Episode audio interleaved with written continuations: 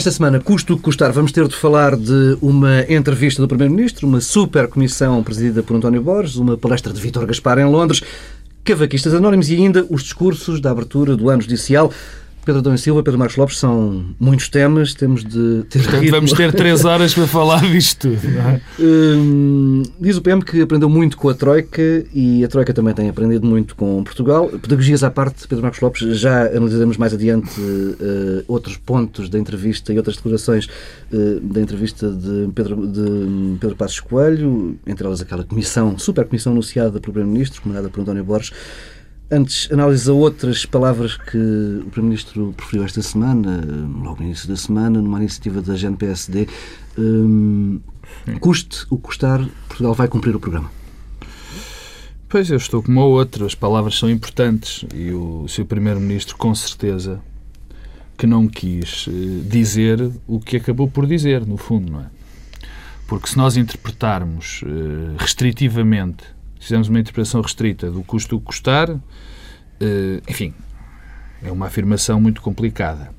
Muito complicada porque eh, perde, porque o Primeiro-Ministro mostra que não está bem consciente dos custos políticos e dos custos sociais que podem ter, eh, que podem existir para que se cumpra, custo o que custar, este plano. Ou seja, o que nós sabemos é que este plano vai gerar desemprego, vai gerar falências, vai gerar eh, fins de direitos sociais, portanto, vai gerar um conjunto de, de situações extraordinariamente graves, vai aumentar a desigualdade social. Agora, o que eu estou convencido que o Primeiro-Ministro, aliás, não tenho qualquer tipo de dúvida que o Primeiro-Ministro acha, é que através desse, deste, deste modelo, deste sacrifício durante alguns anos, daqui a uns anos, outros amanhãs cantarão, aqui nas palavras do Pedro Adão e Silva, não é? Bom, e o problema, e ele é o que ele acredita, estou convencido. Simplesmente, ele esquece de, de, um, de um velho princípio político, que é o, o chamado politicamente possível. O problema é que, eh, através destas medidas, eh, a, a comunidade corre o risco de colapsar. Ora bem, e as pessoas não têm um particular amor, não está metido no código genético das pessoas o amor pela democracia. Não está. E, portanto, a democracia está associada a pão, a condições de vida, a direitos sociais, a perspectivas de futuro. Uma ideia de E, progresso. portanto, uma ideia de progresso e uma ideia de estabilidade e de bem-estar. E, portanto, na altura em que vão deixar de o ter... do PSD. Eu estava a tentar, não percebeste? Paz, pão, povo e liberdade, exatamente. E, portanto, as pessoas associam democracia a isto. E no momento em que isto lhes é retirado, as pessoas deixam de acreditar no próprio sistema. E, portanto, quando eu falo do politicamente possível e do custo custar, é que o Primeiro-Ministro tem que ter noção de que não é possível, em muitas circunstâncias, atingir o nível de sacrifícios que está a ser pedido. E mais, e com isto acabo. Eh, E não é uma lição que só o Primeiro-Ministro deve, deve, deve escutar. É uma lição que a Europa toda persiste, persiste em não, em não perceber. Eu, eu dou só um exemplo muito simples, que nós aqui já falamos disso. Do, a, a seguir à Segunda Guerra Mundial, como toda a gente sabe, foi os, os Estados Unidos, enfim, com, com, com a Europa, implementaram o chamado Plano Marshall.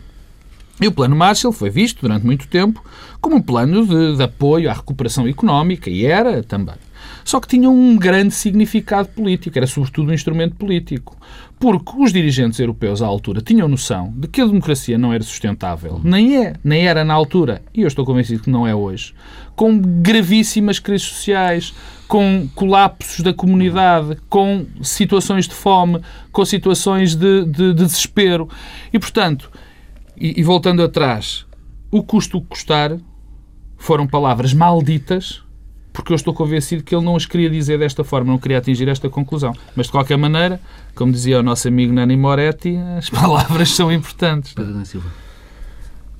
Eu acho que o custo custar revela mais uma vez uma incompreensão da natureza da crise e do tipo de respostas à crise. Hum, O programa não é cumprível por força do custo do custar, que é estrangular completamente a economia e, a economia na, sua dimensão, nos seus fundamentos, eh, que é o mercado de trabalho, o crescimento do PIB, eh, e é isso que inviabiliza o próprio cumprimento do programa. Essa espiral recessiva em que estamos a entrar e que já nos está a empurrar rápido, que vai nos empurrar rapidamente para uma depressão, é que inviabiliza o programa. E essa é a natureza do problema. Na, na entrevista ao Sol, Pedro Passos Coelho diz que a ideia de que há oposição entre austeridade e crescimento é uma ideia ociosa. É era exatamente isso que eu ia. Por acaso tiraste É que ia exatamente ligar isto com essa citação que eu acho que é das poucas coisas eh, curiosas da entrevista.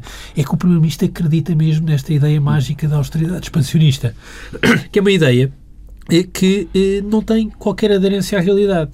Um, esta semana passaram-se muitas coisas eh, muito reveladoras. Uma delas foi a própria Cimeira Europeia, que no fundo eh, mostra que a Europa está toda a funcionar no mesmo comprimento de onda do Primeiro-Ministro, o que é uma tragédia.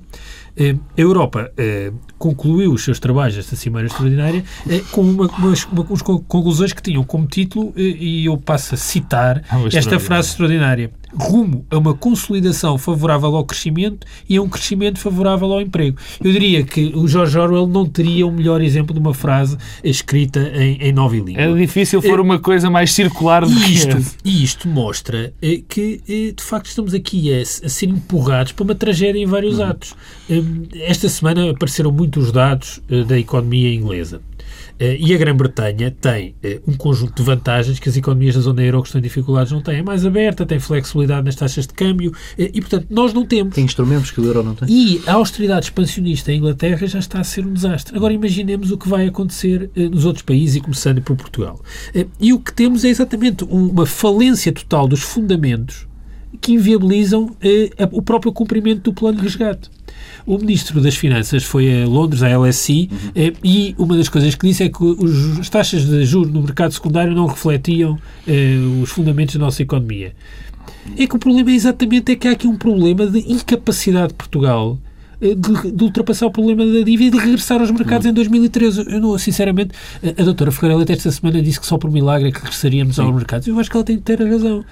E não disse só isso, disse coisas básicas, quer dizer, a, a doutora Ferreira, desculpa Pedro interromper, mas há, há, há, uma coisa que a doutora Manuel Ferreira Leite disse, que para mim é evidente, eu já o disse aqui 20 vezes, todas as, um monte de pessoas Sim, já o disseram 20 vezes. mais tempo.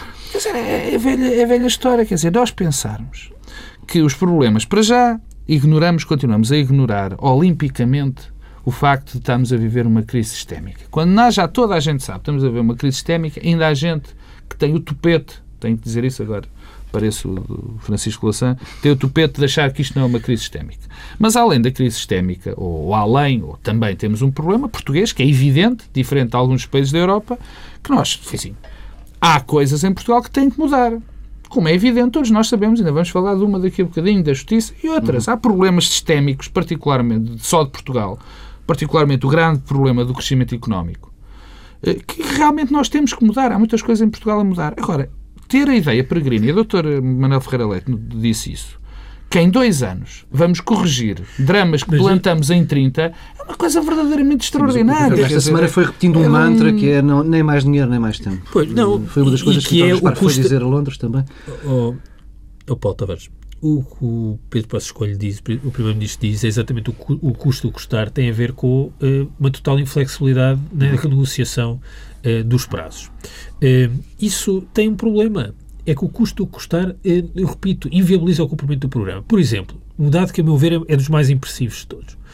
Nós estamos em princípio de fevereiro e o nosso desemprego já superou aquilo que era a média para o ano 2012. Uhum. Antes da austeridade entrar de facto aqui produzir um efeito no mercado já, já tem, já provocou.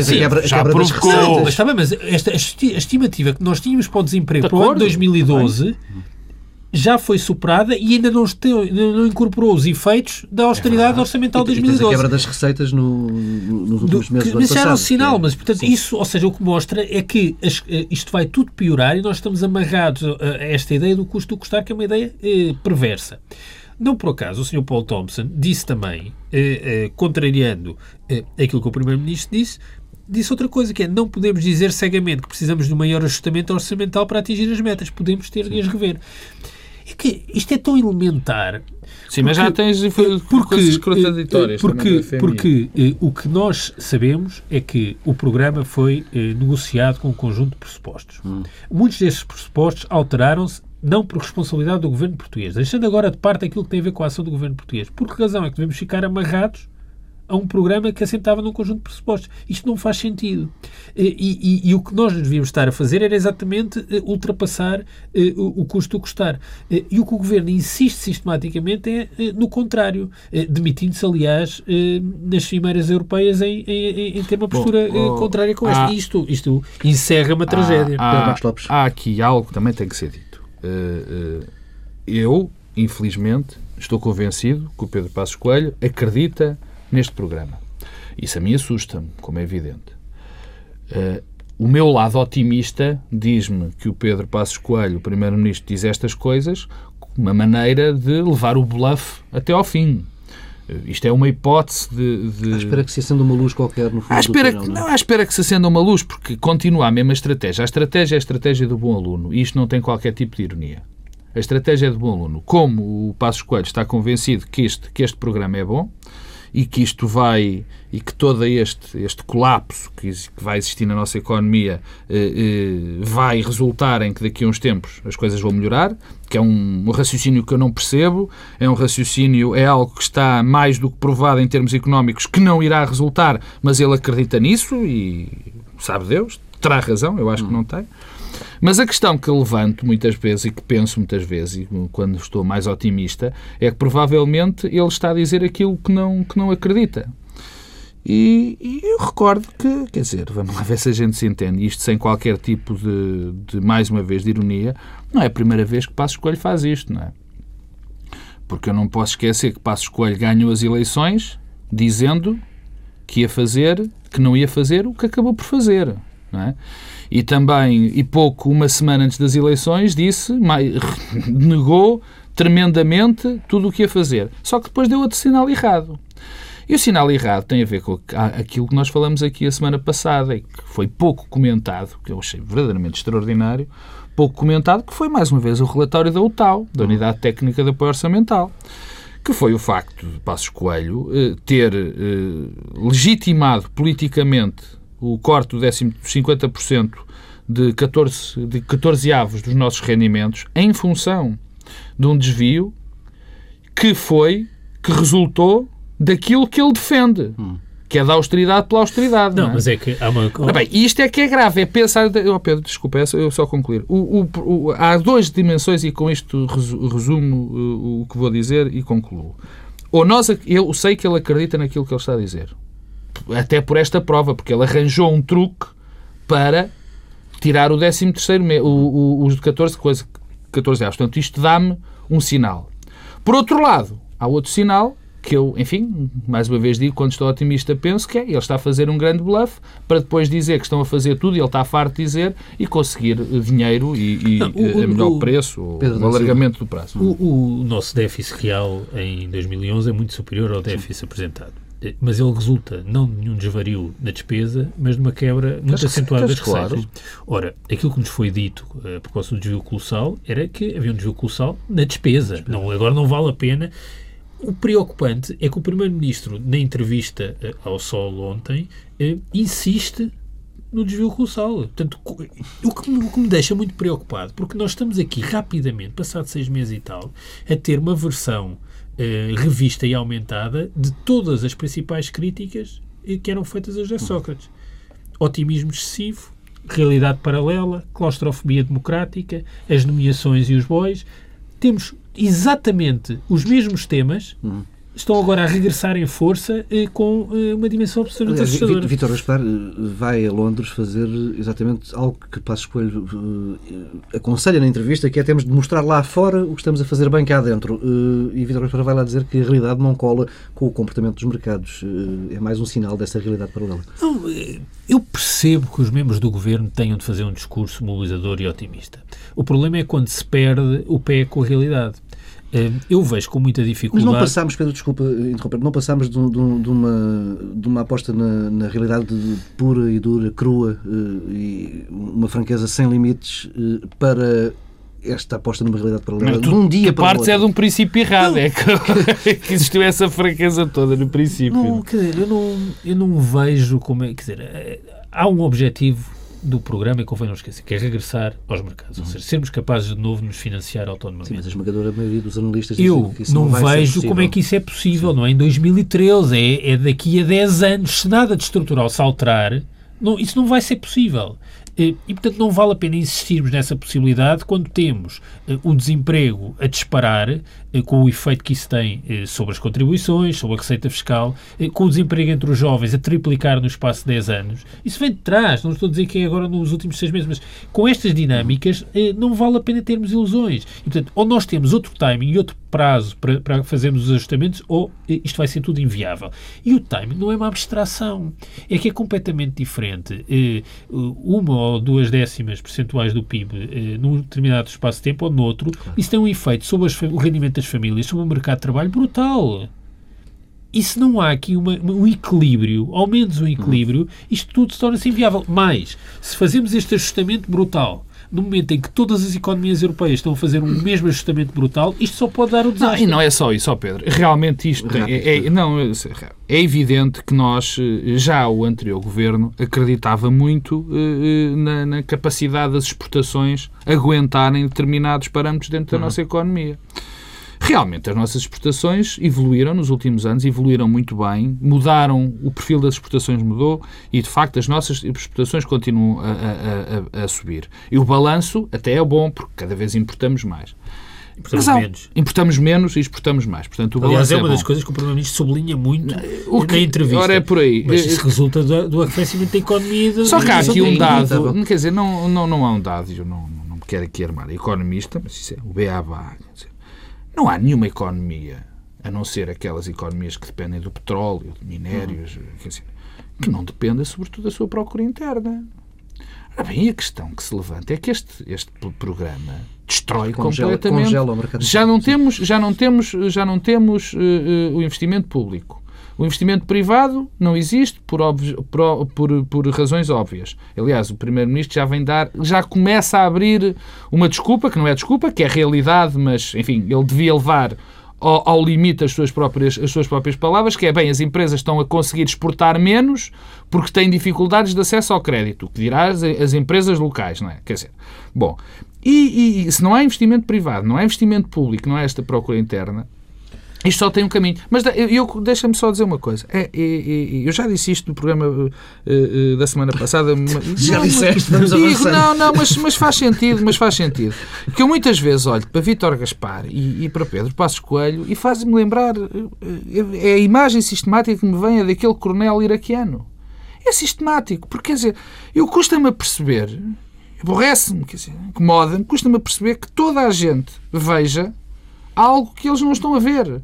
Quer dizer, provavelmente eles são completamente iluminados, mas continuar com esta cegueira Bem, vamos avançar para a única notícia que saiu da entrevista de ontem do Primeiro-Ministro ao, ao Semanário Sol, eh, a criação de uma comissão, uma super comissão, presidida por António Borges, antigo diretor do FMI, vai ser uma espécie de homem forte do governo junto da Troika, acompanhando processos, Outro. o processo Exatamente. da privatização, negociações de- das PPPs, reestruturação do setor empresarial do Estado e também acompanhamento de como é que vão as coisas na banca.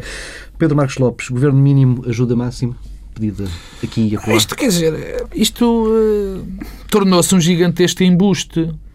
A história do governo pequeno tornou-se um gigantesco embuste, de facto. Quer dizer, porque o que, o que é, que- o que é que nós verificamos agora? Quer dizer, eh, três coisas muito rápidas. A primeira é que o governo pequeno, afinal, não é pequeno, é muito grande. Isso já era de prever. Estas, estes amadorismos de olhar para o governo e dizer que agora vamos fazer aqui uma coisa muito flexível teve resultados catastróficos que ainda estão por, por, por avaliar. Primeiro, fez com que alguém se esqueceu que era preciso leis orgânicas para fazer funcionar as empresas, os institutos públicos, fundações e tudo mais. E, portanto, andamos a atrasar as nomeações e deixamos as empresas e os institutos em banho-maria, eh, em banho-maria não, eh, torpes, quer dizer, eh, entorpecidos porque não tinham uma, uma decisão estratégica. Depois fizemos, estamos a, a- a verificar que estes super-ministérios são uma mão cheia de nada e, portanto, são precisos é preciso criar coisas paralelas para que esses próprios ministérios funcionem. Portanto, acabou-se por criar outros, uma, uns, uns, ministros paralelos. Em terceiro lugar, gera uma coisa ainda mais terrível, na minha opinião, que é a confusão de funções. A dada altura já não sei. Porque nós temos, assim, só de repente, de repente lembro-me de três. Tínhamos uma super comissão para analisar a Troika, presidida por Carlos Moedas e por um fantástico staff que ia ver tudo. Exame. Quer dizer, supostamente isto deveria estar no Ministério das Finanças e provavelmente um bocado no Ministério da Economia. Não, criou-se ali um balão paralelo. Depois há, havia, há o EICEP e Jorge Braga de Macedo, eh, subitamente também tem uma coisa para analisar, uma comissão para analisar os negócios estrangeiros e as empresas, não sei o quê. E agora, em terceiro lugar, temos a supercomissão de, de, de, de António Borges. E, e, vamos lá ver se a gente se entende. Ninguém põe em causa a competência de António Borges. Para mim, isso não entra em discussão. Tem uma carreira, tem fantástica por trás, é um homem com certeza competentíssimo para fazer isto. Mas agora eu não percebo. Então, esta comissão, primeiro, as privatizações e isso tudo estavam no Ministério da Economia. Depois achou-se que o homem não era capaz, o Dr. Álvaro Santos Pereira passou-se para as finanças. E agora vai-se arranjar uma terceira comissão para isto funcionar. Quer dizer, isto é de um amadorismo, de, uma, de um ninguém se entende. Acabou-se por criar um governo gigante, umas superestruturas que, mais uma vez, vão dar problemas, como acho que acabei de, de exemplificar. Pedro Silva. Não há muito a dizer sobre isto, é mais ou menos uma coisa bastante evidente.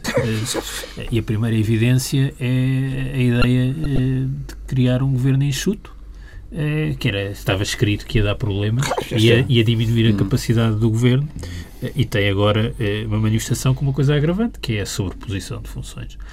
Isso acaba sempre mal, isto provavelmente vamos acabar com uma comissão para coordenar as várias comissões. Além de que isto é também uma forma de criar aqui uma rede paralela dentro do próprio Estado e do Governo, que são sempre coisas que diminuem a capacidade do Estado. Eu por acaso, deixa-me interromper, eu por acaso estou convencido, mas isto é eu a, a, intrigar. Eu estou convencido que isto é exatamente para tentar que existam redes paralelas. Mas isso é outra história. Bom, quanto a António Borges, eu acho que é, é uma evidência que António Borges é alguém muito qualificado, com muita experiência, tem um currículo que qualifica para diversas funções em Portugal eh, mas eh, eu eh, julgo que tem um problema neste momento para exercer funções públicas. Eu peço muita desculpa porque é, o facto foi alguém que trabalhou para a Goldman Sachs e está-se a tornar aqui, a criar aqui uma zona cinzenta nos vários Estados-membros, nomeadamente ah, as periferias, em que parece exemplos. que há um representante delegado da Goldman Sachs nos vários governos. E isso é preocupante porque mostra que há aqui uma ligação entre interesses dos mercados financeiros e a capacidade e a soberania dos países. Uh, nomeadamente numa área sensível como a das privatizações, embora eu também não perceba exatamente o que é que ainda há para tratar hum. no tema uh, privatizações. Ai, não, não, olha aqui isto... não, não, para tratar. Uh, eu não disse que. Uh, Exana, tá. Eu não disse que estavam por fazer. Eu, eu, eu, disse é o que é que há para tratar, tendo em conta o que já aconteceu nas privatizações, o que é que há para tratar.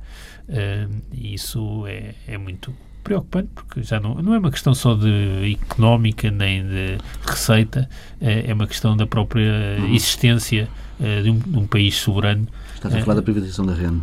Da REN, da REN, da, daquilo que tem a ver com a privatização, não, não são privatizações, eu recuso-me a falar em privatizações quando são alienadas empresas estratégicas eh, portuguesas públicas eh, para Estados para empresas que são empresas públicas de outros Estados e Estados que não funcionam segundo regras de mercado e que ao mesmo tempo não são eh, países pluralistas, portanto, nem uma coisa nem outra, eh, não, não é uma privatização, eh, isso só temos razões para estarmos muito preocupados. É, é, é certamente uma opção que vamos pagar muito cara em algum momento, oh. só não sei exatamente quando.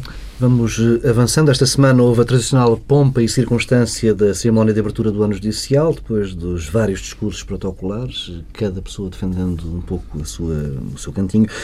O Presidente da República veio lançar um apelo para que se substituam as controvérsias públicas estéreis entre responsáveis do sistema de justiça por uma nova cultura adequada às necessidades do presente.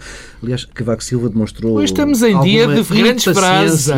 Demonstrou mesmo alguma impaciência por uh, ano atrás de anos nesta mesma cerimónia, alertar sempre para as mesmas questões. Eh, Cavaco Silva sublinhou que os problemas da justiça não dão mostras de significativas melhoras. Pedro Marcos Lopes. Olha, eu poderia dizer uma coisa muito parecida com o que disse o Presidente da República em relação a mim e ao Pedro Adão e Silva. É que nós já fazemos este programa há uns anos e todos os anos dizemos, e vou, desculpem, os ouvintes desculpem, que se calhar já ouviram o ano passado, acabamos acaba por dizer a mesma coisa, porque dizemos sempre o que o Presidente da República diz. Eu, pelo menos, digo sempre o que o Presidente da República diz. É, quer dizer, foi muito glosado e muito tratado o discurso, do, por exemplo, do, do, do Dr. Noronha Nascimento, Presidente do Supremo Tribunal de Justiça. Sobre os direitos adquiridos. Não, dos direitos adquiridos e tudo o que ele disse. Eu não, não contesto em nada o que, o, que, o que lá foi dito, mas observei uma coisa interessante. Quem devia ir lá falar dos problemas da justiça foi lá falar de política.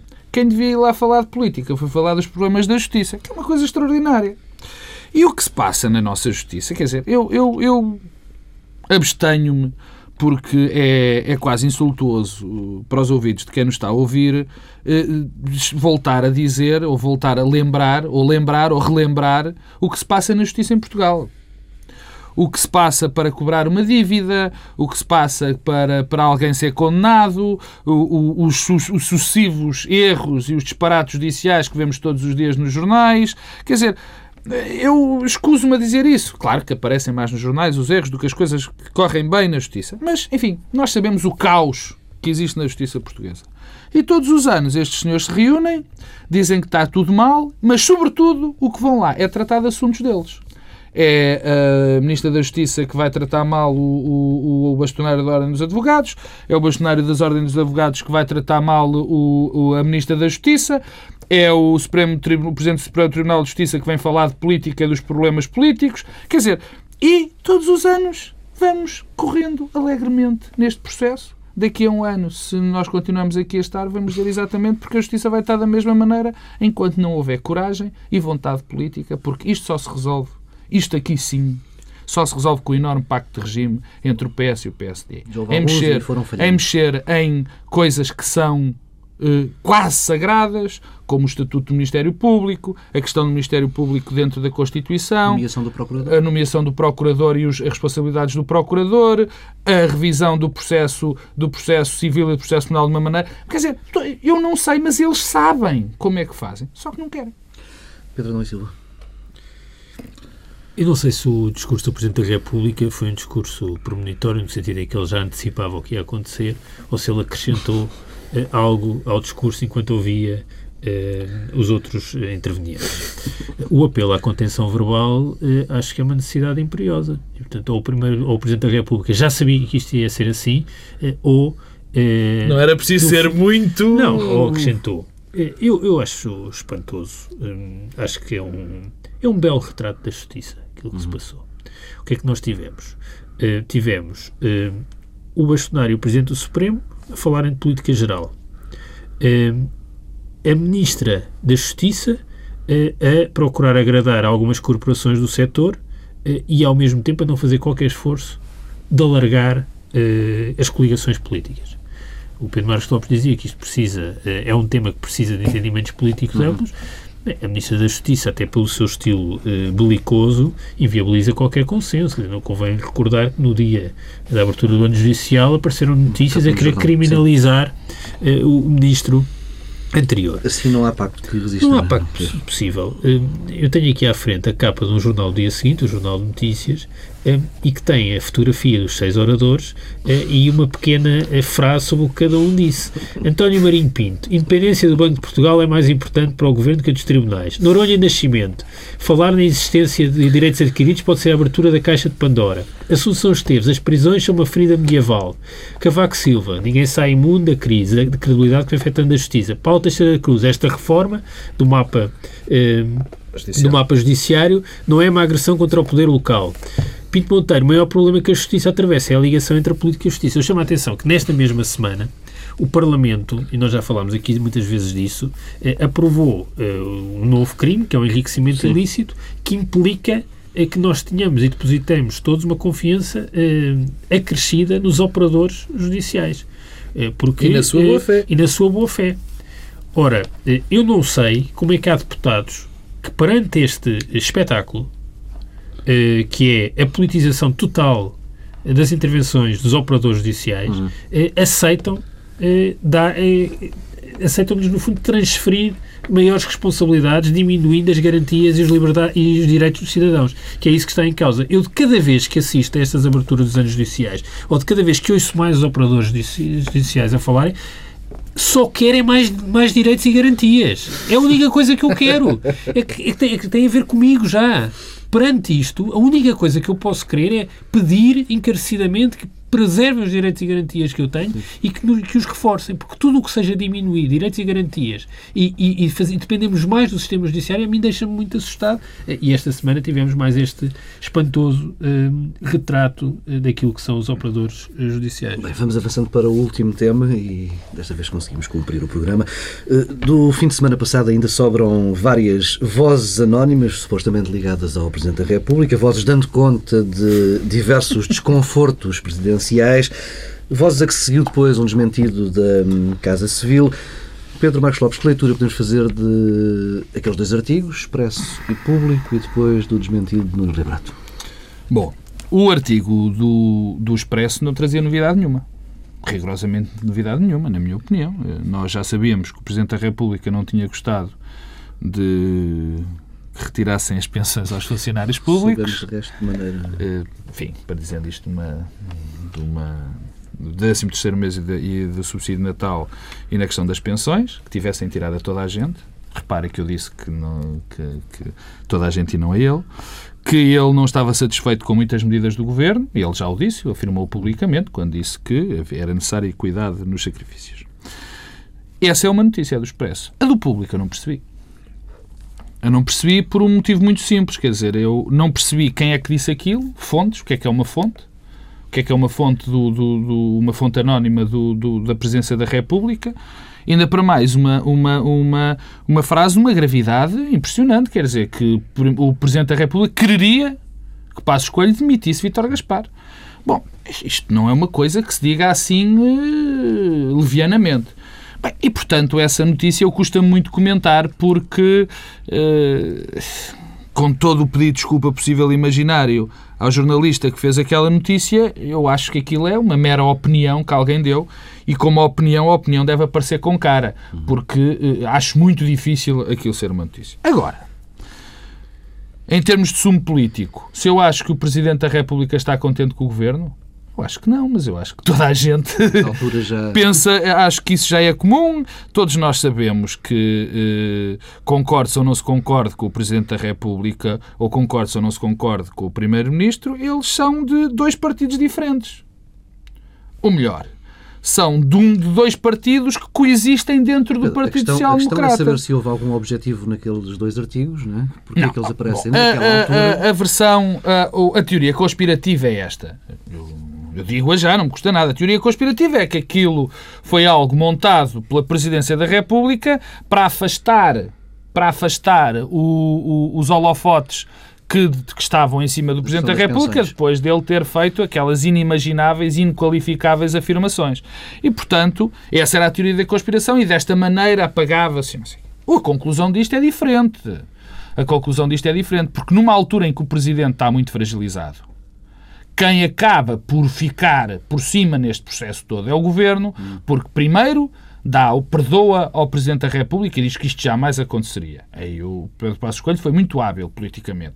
Em segundo lugar, porque eh, sai como uma postura de Estado reforçada. Quer dizer, ninguém aqui manda mais do que nós. E, e nem sequer o Presidente da República eh, conseguiria fazer uma coisa destas. Isto, francamente, são tricas que não, que não vão, não levam a lado nenhum. Que eu estou convencido que mais tarde ou mais cedo o Presidente da República vai ter uma voz muito ativa na escolha do Ministro das Finanças e de outros ministros. Que eu estou convencido que daqui a uns tempos isso vai acontecer. Vai. Isso é a minha previsão e estou convencido que isso vai acontecer. Neste momento, são tricas que não levam a lado nenhum. Pedro da Silva. Eu acho que há uma distinção evidente entre as duas notícias também. Hum, acho que isto é uma coisa hum, completamente absurda, é a expressão a usar. Uh, eu não consigo perceber, e ultrapassa-me, uh, porque é que há notícias que têm a ver com opinião política uh, que assentam em fontes anónimas. Uhum. Mas se assentam em fontes anónimas e são desmentidas, a única coisa que os jornais podem fazer é, e devem fazer é revelar as fontes. problemas. Primeiro, antecedentes.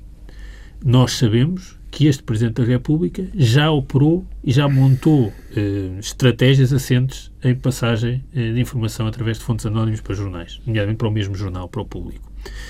Segunda dimensão, eh, é uma evidência que eh, Cavaco Silva colocou-se numa posição muito desconfortável por força da declaração muito infeliz que fez sobre as suas pensões eh, e precisava de eh, recuperar alguma posição. E eu julgo que a notícia do Expresso tem esse objetivo e é uma notícia que é de facto eh, colocada para cumprir esse fim.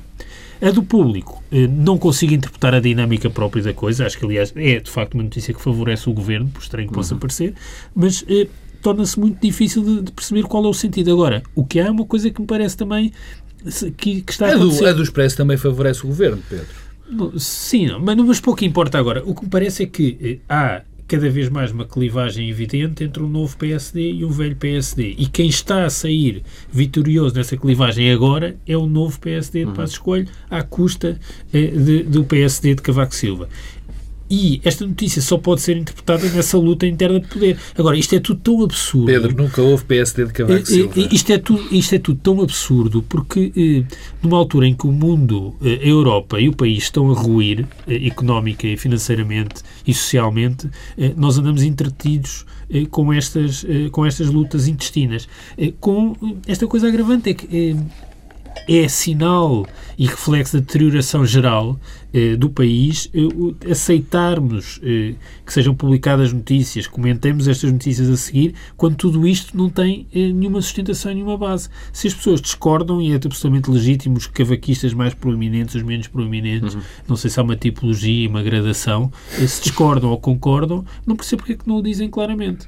Hum, e, portanto, isto é, é, Eu acho que isto é um sinal da, também da pobreza do debate público eh, em Portugal. Eu, eu Deixa-me só dizer uma coisa. Mesmo, mesmo Sim, a, a, só uma, uma pequena correção e uma coisa. Para já não é que eu eh, tenho discordado disto do Pedro, mas para já não há cavaquistas. O PSD sempre foi um partido ao serviço do Cavaco e nunca Cavaco serviu o PSD. Mas isso é a minha leitura. Não é?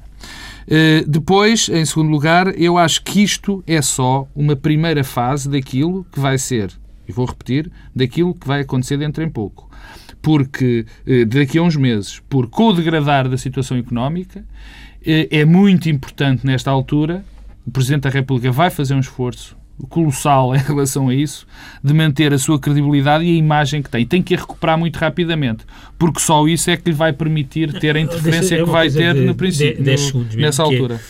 É, há aqui uma coisa relevante, é que a Presidência da República desmentiu eh, estas notícias, eh, o que significa que, por não o ter feito noutras alturas, continua a defender que, de facto, foi escutada eh, pelo governo anterior, porque como não desmentiu ainda as notícias do público de, sobre esse tema. por comparação. Não, não, isto, é foi, muito, um, foi um bom é momento muito, para terminar o Bloco Central. Isto é muito sério. Fica por aqui esta edição do Bloco Central. Regressamos na próxima semana, à mesma hora.